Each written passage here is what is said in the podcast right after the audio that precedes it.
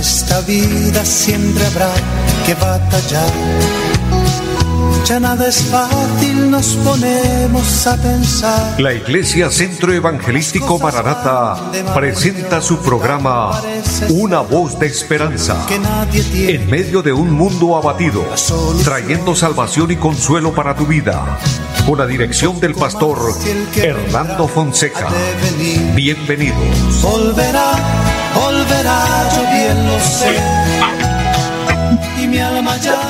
muy buenas tardes a todos, amables oyentes. Qué gusto bendecirles, saludarles en el amor del Señor, dándoles la bienvenida a este su programa Una voz de esperanza, un tiempo de bendición, un tiempo donde le damos prioridad a la palabra bendita del Señor. Así que bienvenidos todos y dispongamos nuestro corazón, dispongamos nuestra vida, nuestro ser para disfrutar este tiempo con nuestro Dios.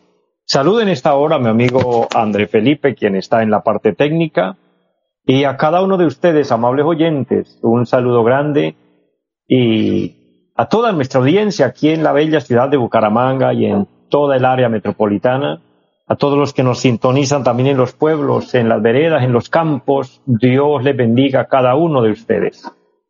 Este es un momento especial, un tiempo de bendición donde esperamos del Señor su intervención, esperando el milagro de Dios. Amados, Dios se va a glorificar, Dios va a obrar milagros a su favor, Dios va a traer sanidad a los enfermos, aquellas personas que nos han llamado por una petición de sanidad, Dios se va a glorificar y Dios va a traer eh, la sanidad que su cuerpo necesita. Así que vamos a iniciar orando, vamos a iniciar eh, creyéndole al Señor y creyendo a la palabra de Dios, porque Dios es bueno, Dios es maravilloso y Él, cuando oramos con fe, Él nos responde. Bendigo las personas que se conectan también a través del Facebook. Joel Andrés Prada, Dios le bendiga, gracias por su saludo. Y vamos a orar por su petición, por supuesto que sí. Que Dios se glorifique, Dios bendiga eh, allí desde el lugar de los colorados donde nos sintonizan, los colorados limoncitos, que Dios les bendiga grandemente, las personas que nos sintonizan allí, también los hermanos que nos sintonizan allí en el Café Madrid, Dios les bendiga de una manera especial, mi hermano Cristóbal Mendoza, Dios lo bendiga, y Dios bendiga la hermana, las hermanas allí en el bello pueblo de Girón, la familia hermosa de Girón, o las familias que allí nos sintonizan, Dios les bendiga de una manera especial. Eh, las hermanas Torres allí en la cumbre, hermana Jacqueline, Dios le bendiga también, el hermano Arnulfo, quienes nos sintonizan, que la gracia de Dios esté con ustedes, y a toda nuestra amable audiencia, un saludo también en pie de cuesta a la iglesia que pastoreamos, eh, recordándole nuestra ubicación. Estamos allí en la carrera séptima número 371 del barrio Amaral. Y allí tenemos un programa especial el día martes 7 de la noche, un culto de oración, el día jueves culto de enseñanza bíblica y los domingos nueve y treinta de la mañana y cinco de la tarde culto para toda la familia donde estamos buscando del Señor. Así que antes de continuar vamos a orar, vamos a pedirle al Señor que Él nos bendiga. Y presenta conmigo su petición. Vamos a decirle al Señor que obre hoy milagros. Padre y buen Dios que esté en el cielo, le damos gracias.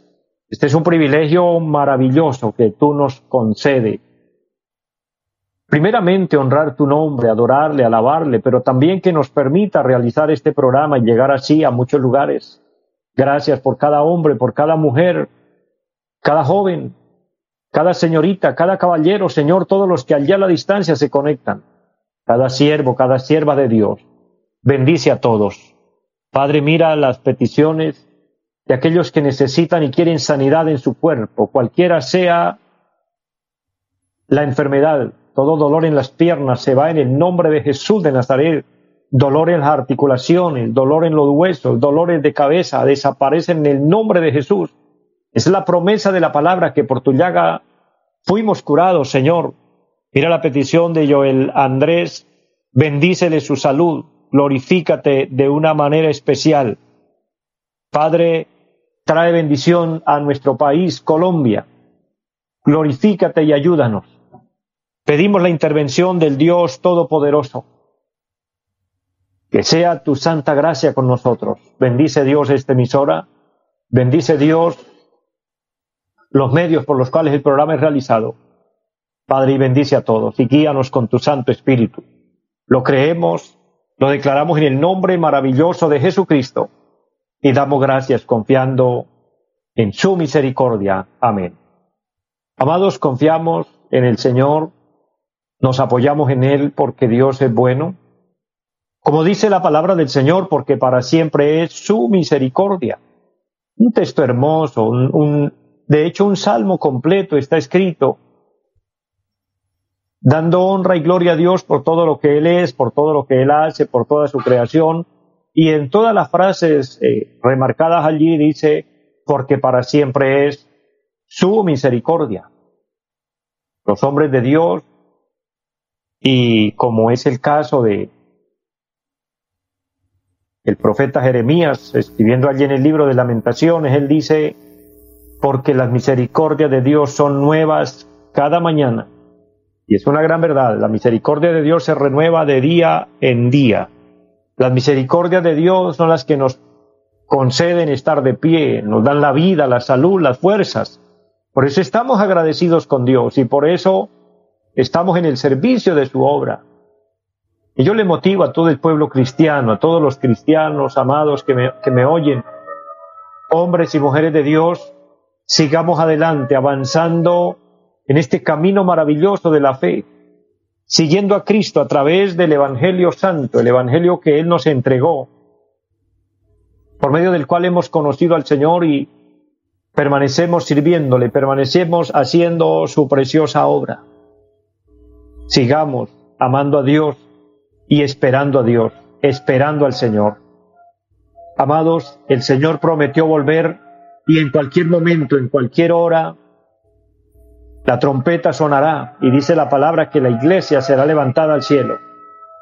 La verdadera iglesia de Cristo, aquellos que hemos aceptado a Cristo como Señor, como Salvador, aquellos que hemos nacido de nuevo, tenemos esa promesa bienaventurada de que un día el Señor vendrá a llevarnos, un día el Señor vendrá a levantarnos.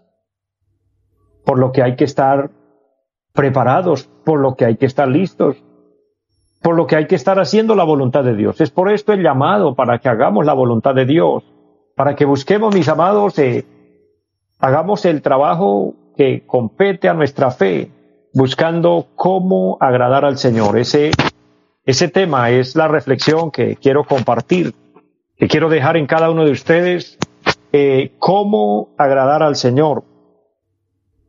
Dios es santo, y Dios demanda santidad y Dios quiere santidad de nosotros. Pero a través de la palabra de Dios encontramos qué es la santidad, qué es ser santo. Mire, la palabra santo significa separado, apartado. Es que Dios, a quien escoge, a quien llama, o aquel hombre o aquella mujer que atiende el llamado de Dios y se acerca a Dios, se aparta del pecado.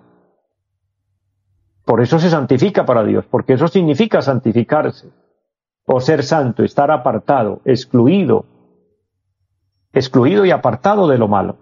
Es por eso que nuestro texto, allí en Efesios capítulo 4, el apóstol San Pablo habla de, la gran diferencia que hay en el que conoce a Dios y el que no. Dice esto pues digo y requiero, capítulo 4, verso 17. Esto pues digo y requiero en el Señor que ya no andéis como los otros gentiles que andan en la vanidad de su mente. Mire, el apóstol hace aquí un, un enfoque, habla una palabra donde muestra los que se santifican o nos santificamos para Dios y los que todavía no han dado el paso de fe y están en el mundo viviendo desordenadamente, viviendo según sus propios deseos, en su propia voluntad, haciendo lo que bien les parece y por eso él dice que ya no andéis como los otros, los otros gentiles habla aquí, aquellos que andan en su pecado, aquellos que andan en sus mentiras, en su infidelidad, en sus vicios, en sus borracheras, en su maledicencia, etcétera, haciendo toda clase de pecado. Pero el apóstol llama y pide que los que estamos separados para Dios, que los que nos hemos apartado para Dios, nos consagremos a Él y que ya no vivamos como los demás. Amados, eso significa que no imitemos a otros, que no hagamos lo que otros hacen, sino que imitemos a Cristo. Que sigamos las pisadas del Señor. Él es el ejemplo a seguir. Nuestro amado Señor nos deja el legado importante. Él vino a hacer la voluntad de Dios Padre y nos llama para que nosotros nos propongamos y si logramos seguir el ejemplo de Cristo, les garantizo que vamos a agradar a Dios. Cristo lo logró a plenitud. La palabra dice en San Juan capítulo 5 que Él vino a hacer la voluntad de su Padre y que todo lo que el Padre hacía, Él lo hacía igualmente y que nada hacía por su propia cuenta. Siempre en todas las cosas lo vemos, hablando con su Padre Dios, diciéndole Dios, ayúdame, diciéndole Dios, respáldame. En todo, Él no hizo nada por su cuenta, siempre nos mostró el sometimiento, la obediencia a su Padre. Aunque nuestro amado Señor Jesucristo era Dios, pero cuando tomó forma de hombre y se hizo humano como nosotros, pues Él nos dio el ejemplo de la obediencia, del sometimiento. Por eso no es raro. Es lo más normal y lo más natural que dice la palabra del Señor que desde el cielo se oía una voz referente a Cristo y el Padre hablaba y decía, He aquí mi Hijo amado en el cual mi alma tiene contentamiento, es decir, de quien Dios se agradó.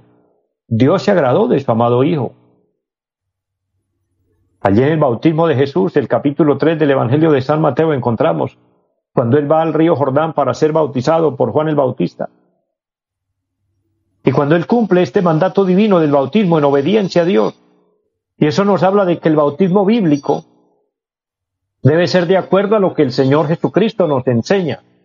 El Señor Jesucristo se hizo bautizar cuando ya era mayor de edad, cuando ya tenía conciencia, cuando ya tenía voluntad para decidir, lo que implica que esto excluye el bautismo de los niños. Porque el verdadero bautismo tiene que ser voluntad de la persona, de quien va a descender a las aguas bautismales. Y el paso para el bautismo es un verdadero arrepentimiento, es estar haciendo la voluntad de Dios, cosa que tampoco le podemos exigir a un niño. Nuestro amado Señor nos da el modelo número uno y en obediencia a su Padre desciende a las aguas bautismales, comprometiéndose con Dios y comprometiéndose con el mundo a hacer la voluntad de su Padre Dios. Vuelvo a recordarles, por eso no es de asombrarnos que se escuchara una voz desde el cielo diciendo, He aquí mi Hijo amado, en quien mi alma tiene contentamiento. Más adelante lo volvemos a escuchar cuando Dios se manifiesta allí en el monte de la transfiguración, donde Cristo está resplandeciente, lleno de la misma gloria del Padre, siendo Dios juntamente con el Padre. Y se escuchó la misma voz, He aquí mi Hijo amado, a él oír, dijo Dios. Dios ha agradado siempre de su Hijo. ¿Y cuánto más se, se agradaría a Dios cuando Cristo allí en el Hexemaní oraba y decía, Padre, si es posible, pasa de mí esta copa, pero que no se haga mi voluntad sino la tuya. Él pedía, él suplicaba hacer la voluntad de Dios, hacer lo que a Dios le agradara. Entonces, él era el Hijo de Dios. Pero ¿cómo nos nombramos nosotros hoy? ¿Cómo somos nosotros o qué somos nosotros hoy para Dios? Si hemos aceptado a Cristo, si aceptamos su Evangelio Santo, la palabra dice en San Juan capítulo 1 que al que recibe a Cristo en su corazón, al que lo acepta como Señor, como Salvador, Dios el Padre le da potestad, nos da el poder de ser llamados hijos de Dios. Mire qué bendición tan hermosa encontramos, que también el Señor nos llama hijos de Dios. Entonces, ser hijos de Dios implica estar apartados, estar separados para Dios, como dice este texto, ya no andar como los otros gentiles que andan en la vanidad de su mente. Pero ¿por qué andan en la vanidad de su mente? Dice la palabra porque tienen el entendimiento entenebrecido, ajeno de la vida de Dios, por la ignorancia que en ellos hay, por la dureza de su corazón.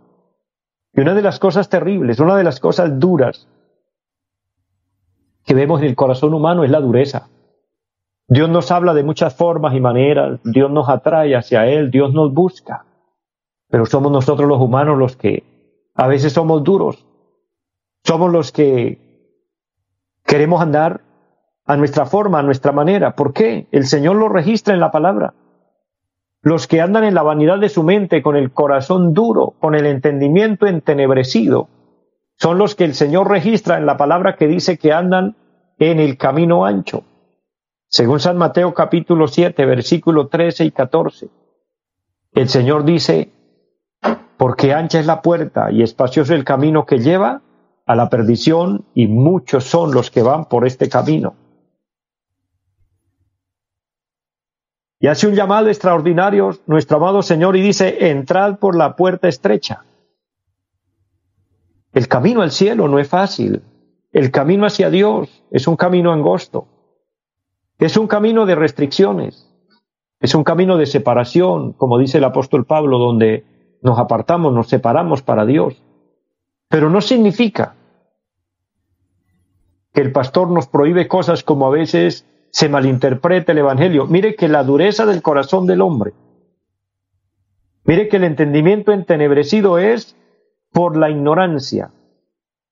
Porque a veces ignoramos el programa, el tema de Dios, y a veces decimos, no, es que la iglesia evangélica todo lo prohíbe, es que los pastores todo lo prohíben. ¿Sabe que no? Dios nos envía a predicar su palabra y Dios nos coloca para que puntualicemos entre el bien y el mal. Ese es el trabajo de Dios. Mire, Dios hablándole al pueblo de Israel, Dios le puntualizó la obediencia y la desobediencia y le dijo cuáles eran las consecuencias si obedecían y cuáles eran las consecuencias si desobedecían. O dicho de otra manera, cuáles eran las bendiciones si obedecían y cuáles eran las consecuencias si desobedecían. Pero Dios les, dije, les dice, está en ustedes el elegir. Hoy nosotros, como predicadores del Evangelio de Cristo, presentamos a Cristo como el Salvador, el camino al cielo como un camino de santidad, como un camino donde nos apartamos del mal, donde nos consagramos para Dios, donde hacemos el mayor esfuerzo para agradar a Dios. Pero eso no implica ni significa que estemos obligando a nadie a hacer nada, sino hablar la verdad y que cada quien tome su propia decisión. Y mira que eso es lo que cuadra muy bien con el mensaje de Cristo. Él dice, entrad por la puerta estrecha, porque ancha es la puerta y espacioso el camino que lleva a la perdición y muchos son los que entran por ella. Porque es que por el camino ancho, por el camino fácil, muchos quieren ir. Por el camino del placer, por el camino de los vicios, por el camino de la desobediencia, por el camino de la rebeldía. Por ahí caminan muchos y les es fácil hacerlo. Pero por el camino de la obediencia es difícil. El Señor dice, porque estrecha es la puerta y angosto el camino que lleva a la vida y pocos son los que lo hallan. Pero quiero decirle, querido hermano, querido amigo, que usted y yo seamos de esos pocos que hallamos el camino hacia Dios. Y esa palabra que nos llama aquí, de volvernos a Dios, es volvernos sensibles para Dios, porque mire, la dureza del corazón hace que el hombre se vuelva insensible a Dios, dice el texto sagrado. Volviendo a Efesios 4, 19, dice, los cuales después que perdieron toda sensibilidad, se entregaron a la laxivia para comer con avidez toda clase de impureza. Se entregaron al pecado, se entregaron a, a la disolución, a los placeres mundanales, a los apetitos de la carne, entre otras, etc. Esa es la condición de muchas personas andar por ese camino fácil. Y aquí la palabra dice las razones, porque tienen el entendimiento entenebrecido, están en ignorancia y tienen un corazón duro. Y ese corazón duro los lleva a ser insensibles, pues dice el texto, los cuales después que perdieron toda sensibilidad. Pero qué bueno que podamos sensibilizarnos con Dios, obedecer a Dios y atender el llamado de Dios. Eso implica hacer un pare en la vida. Eso implica una reflexión de fondo, de corazón y decir, Señor, yo quiero consagrar mi vida al Señor. El apóstol Pedro en su carta escribe, en su primera carta, el capítulo 4, y especialmente el versículo 3 en adelante, él nos llama de hacer un pare en la vida y, mire lo que dice la palabra del Señor. Basta ya el tiempo pasado para haber hecho lo que agrada a los gentiles andando en laxivias, concupiscencias, embriagueces, orgías, disipaciones y abominables idolatrías. dice, basta ya. Haga un par en la vida, es lo que dice la palabra. Reconozca que no está bien ese camino por el que va. Basta ese tiempo pasado, ya, ya es suficiente. Eso es cuando, como cuando estamos en algo en lo que uno ya hasta que llega al tope, al colmo y dice, ya no más, basta. Pues aquí la palabra nos está llamando a reflexionar y decir, basta ya el pecado en el que vivimos, dejémoslo atrás. Dice, basta ya ese tiempo pasado para haber hecho lo que agrada a los gentiles. Mire, el camino ancho es agradar a los gentiles, es agradar a otros, en tanto que el camino angosto es agradar a Dios, aunque otros se desagraden. Pues el texto precioso sigue hablando y dice, recuerde que allí en, en Efesios el apóstol San Pablo dice, que ya no andéis como los otros gentiles, que ahora anden en una forma diferente siguiendo a Cristo. Y aquí lo vuelve a mostrar la palabra. Que ya no andemos en concupiscencias, en embriagueces, en orgías, en disipaciones, en abominables idolatrías como los demás, porque luego el verso 4 dice, a estos, estos que andan en ese camino de disolución, en ese camino ancho, en ese camino de desenfreno, dice, les parece cosa extraña que vosotros no corráis con ellos en el mismo desenfreno de disolución y entonces os ultrajan, en otras palabras, se burlan. Mire, cuando una persona está nueva en el Evangelio, las amistades que tenía en el mundo se le burlan y le dicen, ¿se dejaste convencer? ¿Se dejaste lavar el cerebro? ¿Ya lo engañó el pastor? ¿Ya lo engañó la iglesia? Pero yo quiero decirle no, ni es que el pastor lo engañó, ni la iglesia, ni es que ningún ser humano le ha lavado el cerebro. Bueno, eso de que le lavaron el cerebro, esa parte sí me gusta aplicarla. Porque es verdad que cuando llegamos a los pies de Cristo venimos con una mente muy corrompida, con un cerebro manchado. Y quien lava el cerebro es nuestro amado Cristo con su preciosa sangre y nos limpia y nos purifica. Y nos pone a pensar bien y a razonar bien y a hacer el bien, a dejar de hacer lo malo. Entonces sí hay un lavado de cerebro, pero no por la parte humana o por el poder humano, sino por el poder divino. Y aquellos que se burlan, y aquellos que tienen en poco a Dios, y aquellos que tienen en poco el Evangelio, un día le darán cuenta a Dios. Pues el texto sagrado continúa diciendo, estoy en la primera carta del apóstol Pedro capítulo 4 y el versículo 5 dice, pero ellos darán cuenta al que está preparado para juzgar a los vivos y a los muertos. Querido hermano, querido amigo, un día le daremos cuenta al Señor de nuestra vida. ¿Cómo es, cómo ha sido o cómo está siendo nuestro comportamiento para con Dios? Eso lo sabe usted, lo sé yo. Que Dios nos ayude y haya una conducta que agrade a Dios y podamos tener un veredicto final a nuestro favor, porque Dios, a través de Jesucristo, nos va a juzgar, dice la palabra del Señor. Por eso le invito a aquel hombre, a aquella mujer que quiera pedirle perdón al Señor hoy por sus pecados, que quiera aceptar a Cristo, ora conmigo, diga Padre que esté en el cielo. En el nombre de Jesucristo, le pido perdón por todos mis pecados, le ruego que me lave con su sangre preciosa. Perdóname y ayúdame a serte fiel. Séllame con tu Espíritu Santo y anota mi nombre en el libro de la vida te lo pido en el nombre de Jesucristo y le doy muchas gracias. Amén. Si usted oró conmigo y lo hizo de corazón, te ha recibido a Cristo en el corazón, así que permanece en Él y vive para Él haciendo la voluntad de Dios. Y un día tendremos la recompensa grande de nuestro amado Señor. Les bendigo a todos, les amo, les deseo lo mejor y una feliz tarde para todos. Los invitamos a nuestra reunión en los días martes 7 de la noche, culto de oración. Jueves 7 de la noche, enseñanza bíblica. Domingos 9 y 30 de la mañana, culto para toda la familia. Y 5 de la tarde, culto evangelístico. Los esperamos en la carrera séptima, número 371, Barrio Amaral Cuesta. Llámenos al 318-767-9537. Volverá, volverá, volverá esta vida siempre habrá que batallar. Ya nada es fácil, nos ponemos a pensar. La Iglesia Centro Evangelístico Mararata presentó su programa Una voz de esperanza.